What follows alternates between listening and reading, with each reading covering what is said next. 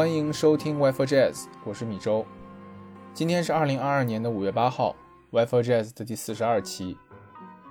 Wi-Fi Jazz 是 Wi-Fi 旗下一档关于近现代爵士乐的音频播客及短视频号。我们主张爵士乐不应该只是一种音乐类型，它更为当代都市生活提供了一种可以参考的可能性。我们的口号是即兴即合理。我们建议您使用泛用型播客客户端。比如小宇宙 APP、Apple Podcast、网易云音乐收听我们的节目，因为这是第一时间收听到 Wi-Fi Jazz 的唯一方法。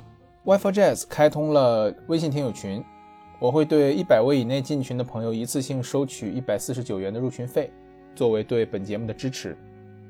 想要进群的朋友可以添加微信号 y 四 jzxzs，也就是大写的英文字母 Y，数字四。英文字母 J Z X Z S 全部大写。在确认群规及转账成功之后，我会将你拉进本节目的微信群。详细的进群方法可以参考节目下面的 show notes。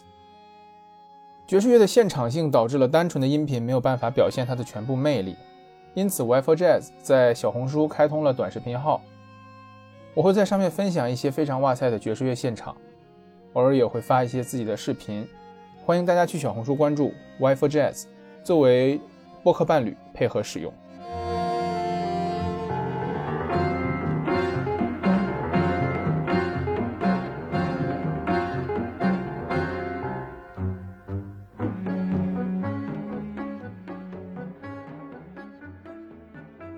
阿斯托尔·皮亚佐拉，皮亚佐拉的故事是一个凭借一己之力改变了一个传统的故事。他在一次接受采访的时候曾经说：“啊，在阿根廷你可以改变任何事，但是你唯独不能改变的就是 Tango。”然而皮亚佐拉偏偏又是那个改变了 Tango 的人。在一次演出当中，他表演了自己的新 Tango Novel Tango 这个乐曲类型，得到了听众的一致好评。在演出结束之后，他叫了一辆出租车回家，然而那个出租车司机却拒绝接载他，因为那个出租车司机是一个传统 Tango 的拥护者。著名的摇滚乐团 Police 的主唱 Sting 曾经形容皮亚佐拉的音乐是那种，即便你不会跳 Tango，你还可以听着做爱的那种音乐。摇滚乐团 U2 的成员有一次在欧洲巡演的时候和皮亚佐拉擦肩而过，他们疯狂地向皮亚佐拉索要签名。那么皮亚佐拉呢也很客气地给他们每个人都签了自己的名字，然后回头问自己的经纪人说：“这几个小伙子是谁啊？”那么皮亚佐拉到底是一个什么样的人？他的音乐贡献又是什么呢？皮亚佐拉的祖父很早以前就从意大利移民到了阿根廷，那个时候还是阿根廷在南美洲作为一个南美洲国家马上要经济崛起的时候。那么他在1921年出生于阿根廷的 Mar del Plata 这样一个海滨的小城。他1925年呢跟着父母搬去了纽约的格林威治村，然后五年之后呢又。一起去搬到了曼哈顿的 Little Italy 小意大利。那个时候啊，他应该大概是九岁、十岁左右的样子嘛。然后他的父母每天其实很忙，白天也不在家。那么皮亚佐拉白天呢就自己在家听音乐，听他自己父亲的很多的这种音乐的收藏。那么他开始慢慢接触了一些不同种类的音乐，比如说他老家阿根廷的 Tango 音乐。那么在纽约呢，你肯定会接受到一些爵士乐，那同时会有一些。古典音乐的影响，他会去听巴赫呀，去听 Bartok 这些古典作曲家的一些作品。那么也是在这个时候呢，他的父亲从当铺给他买回了一个小的板 n 尼。板 n 尼是什么呢？你可以把它理解成一个手风琴，但是它跟我们通常意义上所了解的手风琴又不太一样。嗯，板 n 尼要比一个我们所说手风琴要小，但是撑开之后又很长，像一个毛毛虫一样。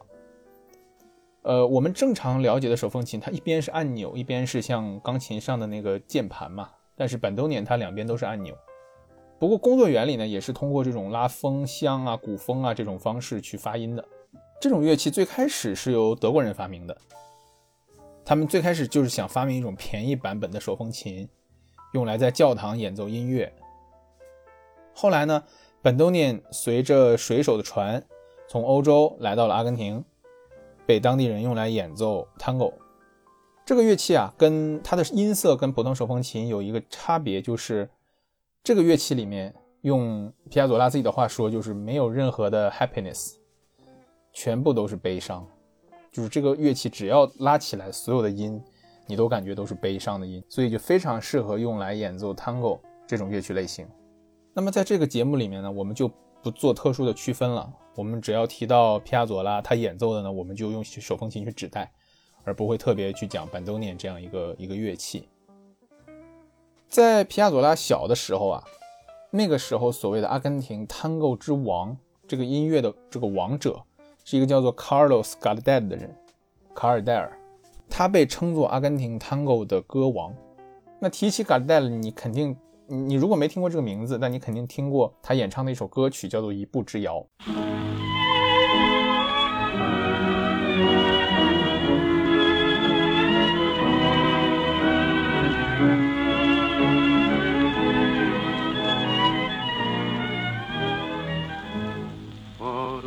De un noble potrillo que justo en la raya afloja al llegar y que al regresar parece decir no olvides hermano otra vez no hay que jugar por una cabeza me tejón de un día de aquella coqueta y risueña mujer que al cura corriendo el amor que está mintiendo quema en una hoguera todo mi querer por una cama esa,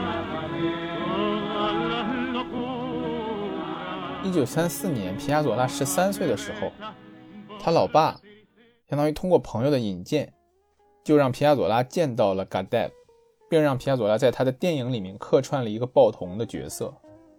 他在那电影里面总共出场大概十几秒钟吧。呃，但是因为他那个时候已经很可以很好的演奏手风琴了嘛，所以，呃，Gardel 也非常的惊艳，觉得这个小小孩子还挺有天赋的，就邀请他跟着自己一起去参加后续的巡演。但那时候他才只有十三四岁，所以他的皮亚佐拉的爸爸就不是很同意，他说这是年龄太小，不要去了。这个拒绝啊，其实在某种程度上拯救了皮亚佐拉，因为就是在那次巡演结束的时候，一九三五年六月二十四号那天。Gardel 的飞机遭遇事故，然后飞机失事，整个他的乐团包括他自己全军覆没。皮亚佐拉在后来谈起这件事情的时候啊，他有点半开玩笑的说：“如果当时他爸让他加入这个乐团，那他现在应该不是在人间演奏手风琴，他应该是在天堂演奏竖琴啊，跟天使一样。”一九三六年啊，阿根廷的经济腾飞，皮亚佐拉的父母呢，感觉在。纽约赚好像赚不到什么钱，于是就带着他一起回到了 Mar del Plata，就是他出生那个地方。过了两年之后，他们又一起搬去了布宜诺斯艾利斯，那里在当时算是南美洲的一个经济的中心了，又是一个音乐的副中心。皮亚佐拉在那里呢，因为那个时候的阿根廷处于一个大发展，经济整个是一个腾飞的一个状态，所以他也吸引了很多音乐史上面的很多大师去表演，包括呃皮亚佐拉在那里遇到了钢琴大师鲁宾斯坦。那么鲁宾斯坦呢，又把皮亚佐拉引荐给了阿根廷非常著名的古典音乐家 Ginastera。皮亚佐拉在 Ginastera 引导之下呢，对很多古典音乐家都有非常深入的研究，包括 Stravinsky。那么 Stravinsky 如果大家知道的话，呃，他其实是在古典音乐家里面对爵士乐吸收很多，而且又反过来影响很多爵士乐的这样一个呃非常著名的一个呃古典音乐家。那其实，所以反叛和实验似乎在最开始皮亚佐拉开始他音乐生涯的时候，就一直伴随着他。你看，他去研究古典音乐的时候，研究的是 Stravinsky，欣赏的 Tango 当时的演奏者，也是一个非常当时非常有名的 Tango 的小提琴演奏家，叫做 Valdalo。Valdalo 是同时代在阿根廷的音乐家里面对 Tango 理解非常现代的一位演奏家。相比之下。传统的 Tango 呢，它的音乐都是四平八稳的。我们刚刚听到了 Gardel 的一个一步之遥，对吧？那么我们可以再来听一个曲子作为例子，叫做 La Combalcida。这首曲子大家应该也比较熟悉，但是你可以感觉到里面的那个四平八稳的那种节奏，就是嘣嘣嘣嘣吧嘣嘣嘣嘣吧，就是这种这种非常适合舞蹈，但是呢非常平稳的这种节奏。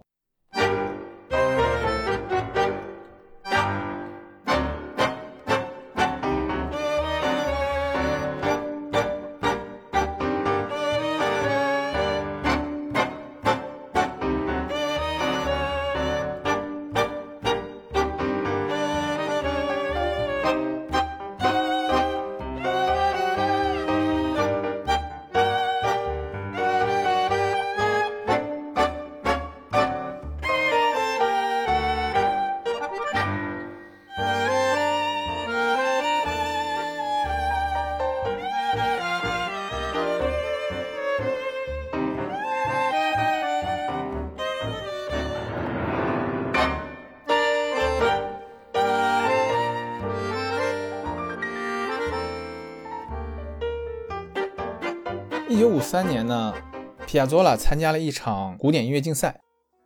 他的作品演奏结束之后，因为太过于前卫，以至于引发了当时观众当中支持他与反对他两派人相互打斗。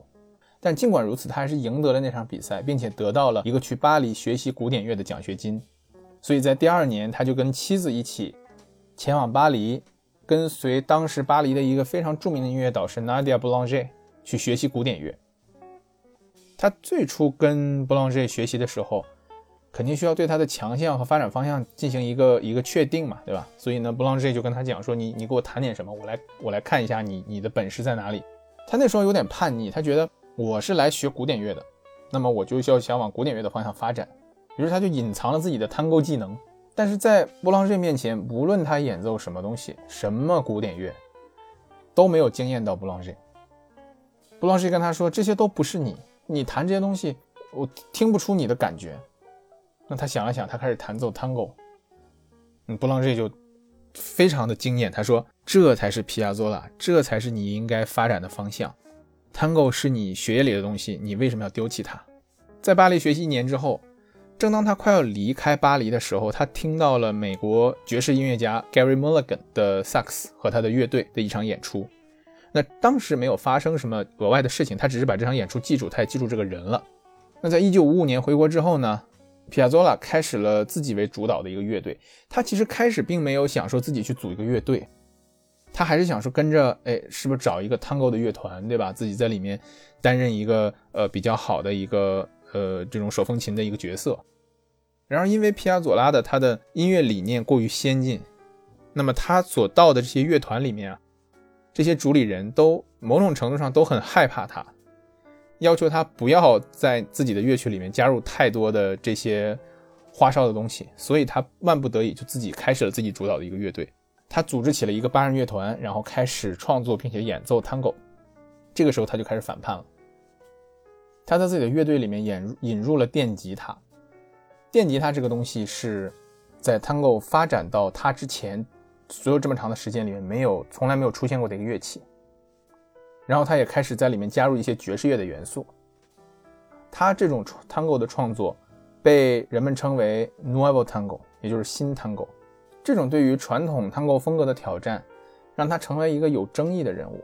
传统的 Tango 音乐家和许多传统 Tango 的听众对皮亚佐拉其实是不以为然的。但是他的这种文化上的创新啊，被很多政治革新的人物所吹捧，但这似乎并不是他想要的。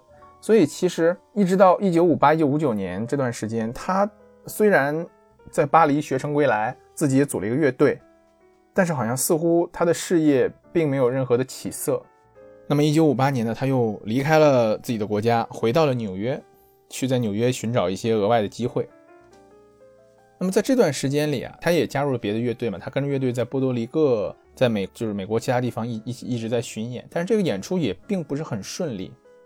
那就在这次演出的过程当中啊，他得到一个自己父亲去世的消息，他非常悲痛，因为他跟他父亲的关系特别好。他回到家心情很复杂，就跟自己家人说：“你们能不能让我自己待一会儿？”他把自己锁在卧室里，用了不到一个小时的时间，写出了一首曲子，叫做《Adios Nonino》。Adios 就是西班牙语的再见，那么 Nonino 呢，是他爸爸的一个绰号。这首曲子啊，我第一次听它的时候，我是不知道背后这些故事的，我甚至都不知道皮亚佐拉是谁。但是我第一次听的时候，他那个开始的时候是小调去铺垫嘛，我也没有觉得怎么样，就是小调铺的铺的铺的铺的铺的很到位的时候，突然有一点大调一出来，就是特别的催泪。就你你你可以不知道皮亚佐拉是谁，你不知道背后的故事，你不知道这是他给他父亲写的歌。但是你去听这首曲子的时候，你听他前面的小调铺完之后，大调一出来的那一瞬间，你的心会跟着颤抖。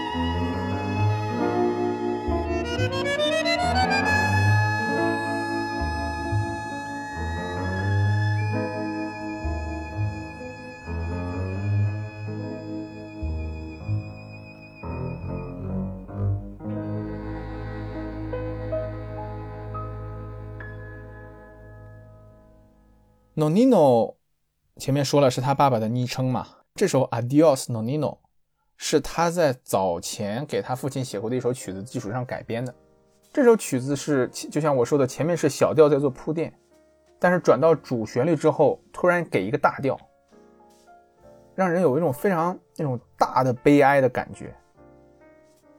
这首曲子后来被许多的阿根廷侨民啊用来表达自己的思乡之情，那么也意外的成为了许多花样滑冰的配乐。从这首曲子开始，皮亚佐拉真正走入了主流音乐家的圈层，并且开始被更广泛的听众所接受。那么在那之后呢？皮亚佐拉回到了布宜诺斯艾利斯，又开始组建自己的大乐队。他在阿根廷与许多不同的艺术家合作。并为他们创作探戈乐曲，而且推出了一张很棒的专辑，就叫做《El Tango》。但是直到这个时候啊，他还是在阿根廷音乐或者说 Tango 这个领域之内，他没有出圈儿。直到1973年，皮亚佐拉去到意大利，在那里呢，跟一众意大利作曲家一起创作一张名盘，叫做《Liber Tango》自由 Tango）。这张专辑可以说算是皮亚佐拉作为新探戈运动的一个代表之作。你去听里面的每一首曲子，它的贝斯、它的鼓点都非常的爵士，甚至有摇滚乐的影子在里面。然而，它的主旋律却仍然又是探戈。我们一起来听一下里边的《l i b e r Tango》。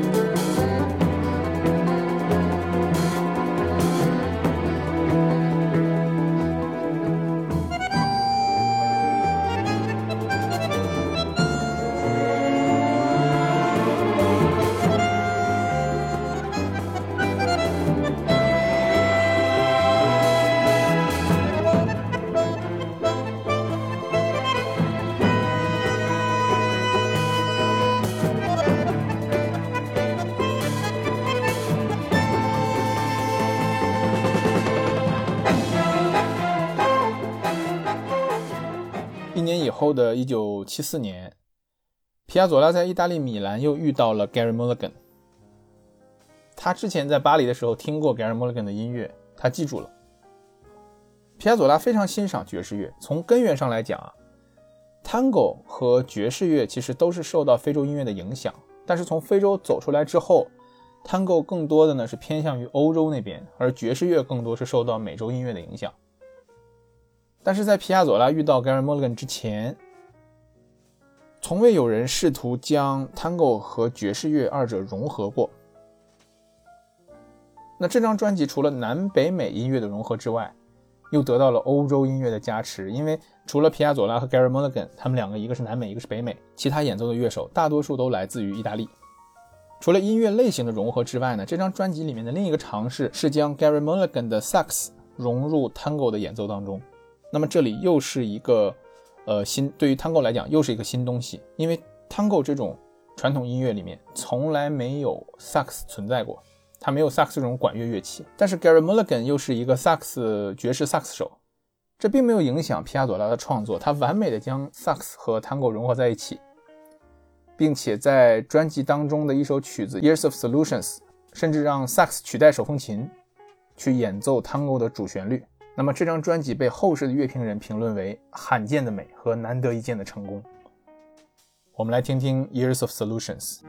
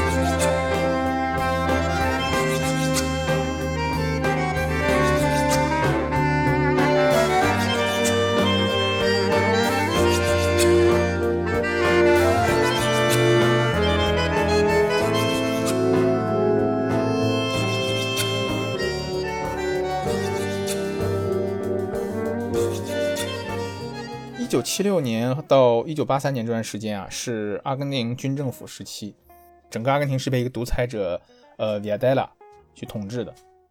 在这段时期呢，皮亚佐拉其实一直都生活在意大利，但是他偶尔会回到布宜诺斯艾利斯去录音和参加表演。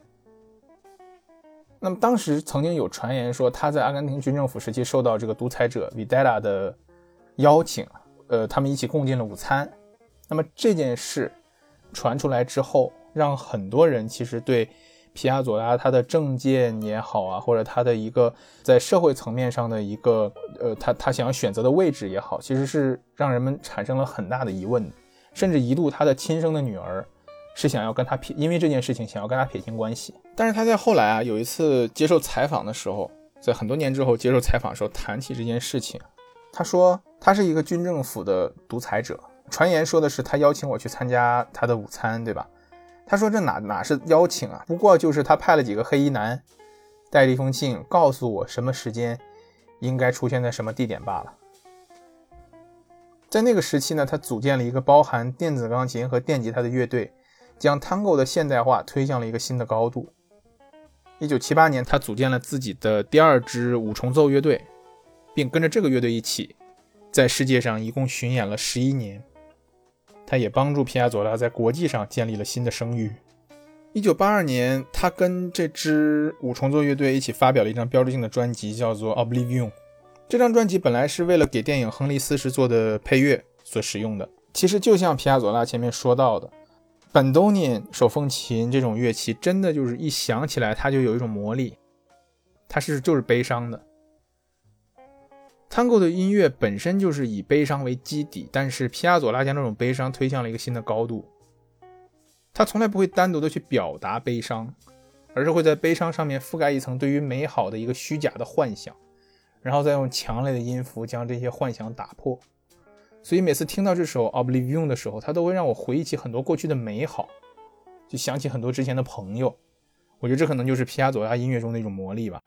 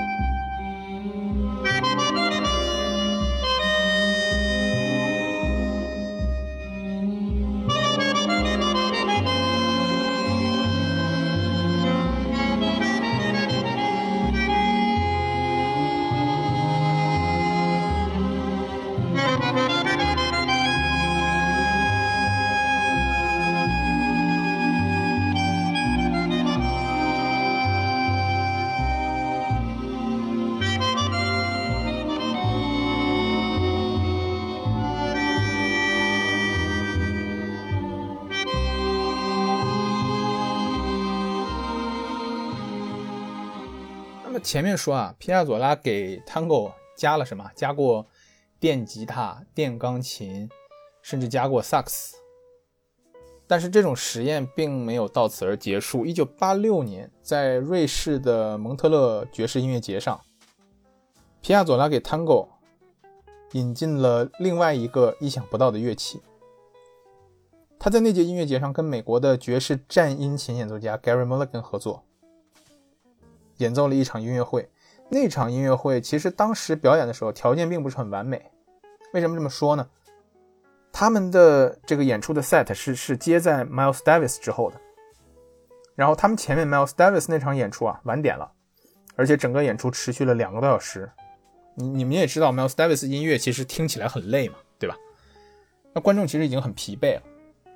然后皮亚佐拉的乐队上场，他们先是独自演奏将近了一个小时的时间，才在这个时候把 Gary Burton 请进来。这时候已经是凌晨了。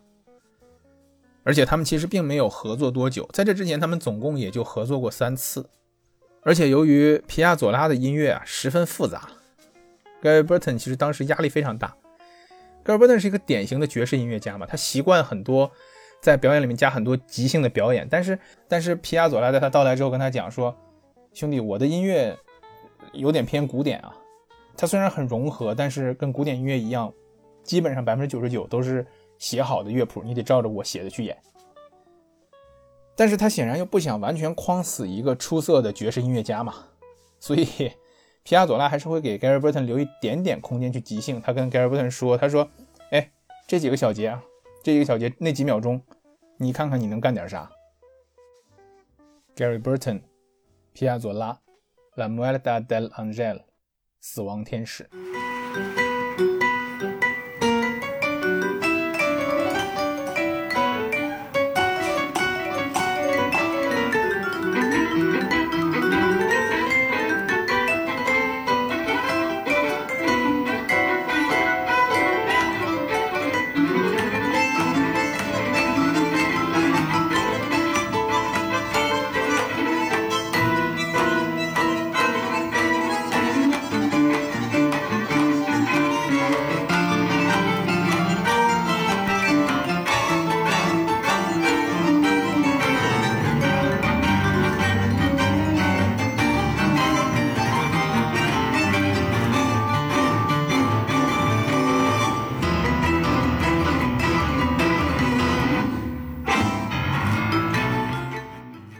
他的第二支五重奏乐队的钢琴手 Pablo Ziegler 曾经回忆他与皮亚佐拉之间的合作。皮亚佐拉的作品让所有的音乐家乍一看都望而生畏，因为太复杂，即使是再强的乐手都要通过一段时间的学习才能领会。同时，他还要求乐手需要有在这种复杂程度下即兴的能力。所以，Ziegler 评价皮亚佐拉是手风琴领域的奥斯卡· s o n 精准、复杂而且优美。那皮亚佐拉其实直到一九八零年代啊，才开始被自己的家乡阿根廷所接受。他成名之后，把更多的精力放在了现场演出和电影配乐。他在全世界巡演，并且和不同国家的不同音乐家都有交流。一九八六年，皮亚佐拉录制了一张专辑，被他自己认为是最好的一张，叫做《Tango Zero Hour》。就是汤哥的零点时刻。那这张专辑将古典、爵士乐甚至摇滚乐有机的融合在了 Tango 这种乐曲形式里，让皮亚佐拉的音乐在融合程度上达到了一个新的巅峰。我们一起来听一下里面那首曲子《Milonga del Angel》，米隆加天使。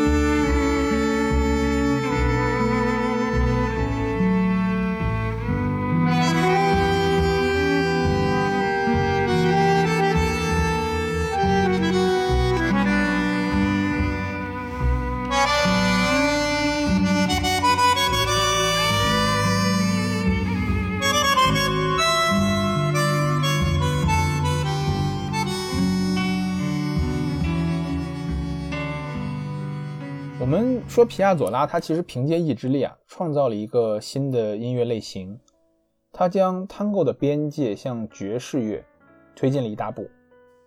他把爵士乐的民主与自由的感觉赋予了一个传统的音乐类型，但是又没有失去 Tango 这种传统音乐它之前那种巴洛克式的复杂结构。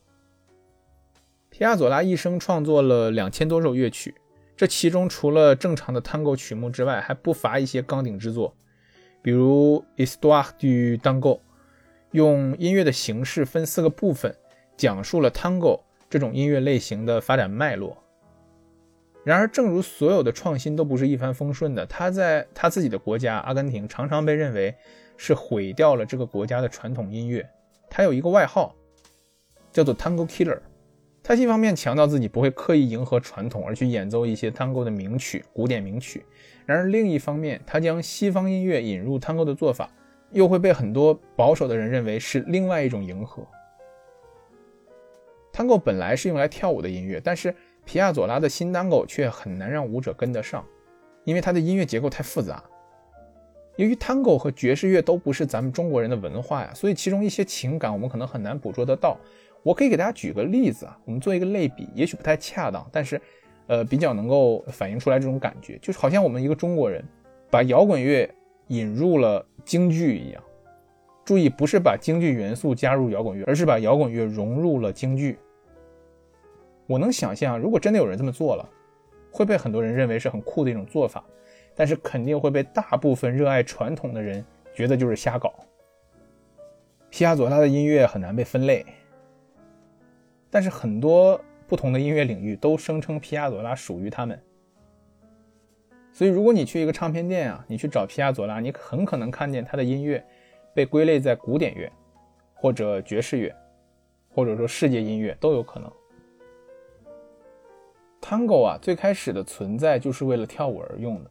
那么我们我不知道大家看没看过 Tango 这个舞蹈，大家可以去搜一下。这种舞蹈其实是充满肉欲的，它最开始诞生于红灯区。然后在后面发展的过程当中，慢慢慢慢向更高的一个呃社群或者更高的一个阶层去发展。但是皮亚佐拉是最终那个把 Tango 从红灯区带到了音乐厅的人。很多人说皮亚佐拉是阿根廷 Tango 的新代表，那我却倾向不要把皮亚佐拉过多的跟阿根廷的传统 Tango 联系在一起。那么从本质上讲，皮亚佐拉他其实是创造了一个新的音乐类型。一种基于 Tango 的新古典和爵士乐的融合，就像你，如果你问我，我不会把加了摇滚乐的京剧说成是京剧的一个新代表，对吧？或者你说纳博科夫用英文完成的作品，它到底是不是俄罗算不算俄罗斯文学？其实一个道理。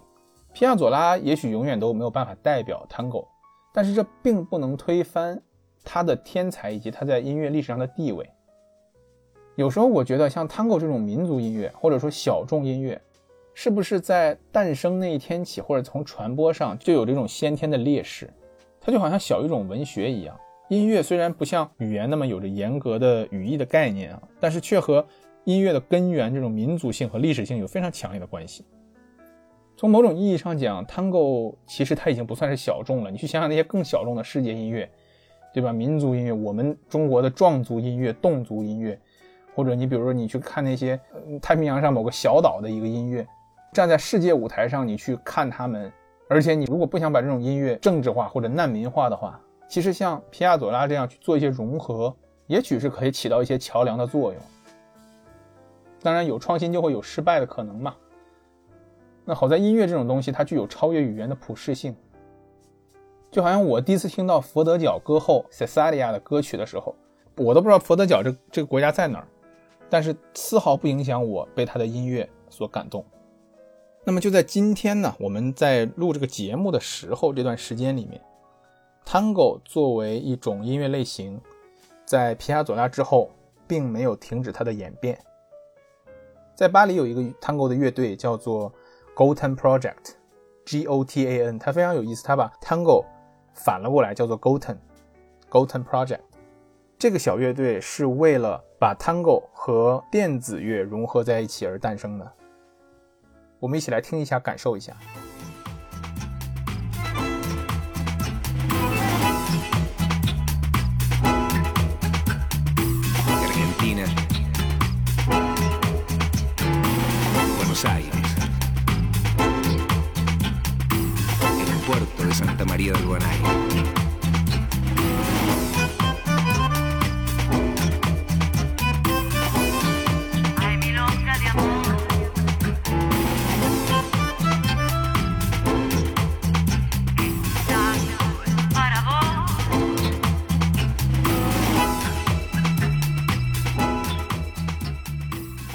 说，皮亚佐拉呀，在创新层面给 Tango 这个音乐形式留下了很深的根基和很重要的遗产。我们回看皮亚佐拉的一生啊，我们会发现，在1967年，他的生活发生两个很重大的变化。一个是他当时与自己的第一个妻子离婚了，离开了自己的两个孩子，并且在之后遇到了一个阿根廷的歌手 Amelita Badel。在事业上，他与阿根廷诗人 Horacio Ferrer 合作，由 Ferrer 去作词，他来作曲，开始了一段为期五年的这样一个共同的创作。在这个期间呢，他们一起创作了一首歌，叫做《Balada para un Loco》，一个疯子的呃叙事曲，并由这个时候他的情人 Amelita Badal 去演唱。这首歌啊，非常的美，但是我没有找到中文翻译。所以我自己试着翻译了一小段儿。现在我知道我疯了，疯了，真的疯了。难道你就没有看到月亮缓缓地穿过卡亚奥大街吗？宇航员带了几个孩子在我身边跳起来，他们跳着华尔兹，跳吧，来吧，飞吧。现在我知道我疯了，疯了，真的疯了。夜晚降临，围绕了你的孤单。我带着一首诗来到你床边，又带了一个长号，为了让你心不眠。美丽的人们站出来欢迎我们。我是一个疯子，而你呢？我不知道。我用大笑向钟楼挑衅，又用轻声细语为你歌唱，就像这样疯狂的爱我。用我内心的温文尔雅把你灌醉，戴上云雀的假发，然后去飞吧，和我一起飞吧，飞吧。巴拉达巴拉文洛口，祝大家晚安。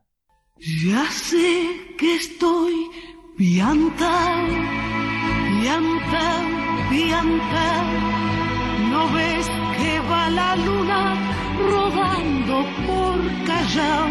Que un corso de astronautas y niños con un vals me baila alrededor. Baila, vení, volar. Ya sé que estoy piantao, piantao, piantao. Yo miro a Buenos Aires del nido de un gorrión y a vos te vi tan triste, vení, volá, sentí el loco berretín que tengo para vos. Loco, loco, loco, cuando anochezca en tu porteña soledad, por la ribera de tu sábana vendré con un poema y un trombón a desvelarte el corazón.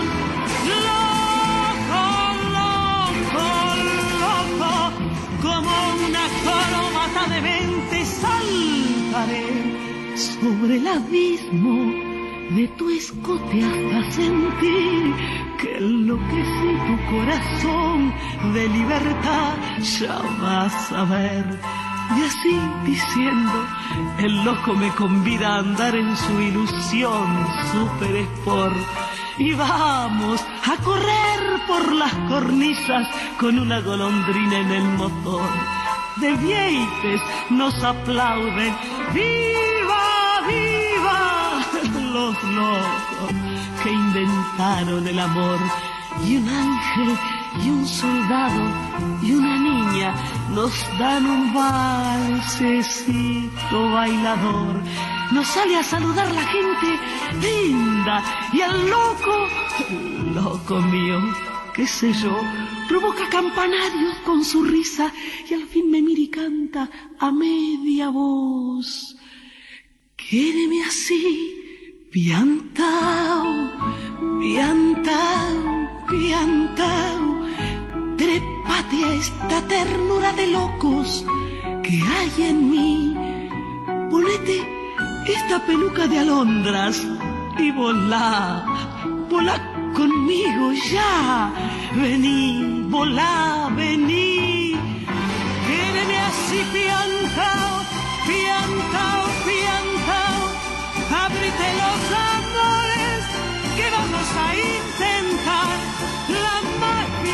locura total de revivir. Vení, volá, vení. La, iri, la, ri, la, la. Viva, viva, viva. Loco él y loca yo. Locos, todos locos. locos, locos, locos. locos.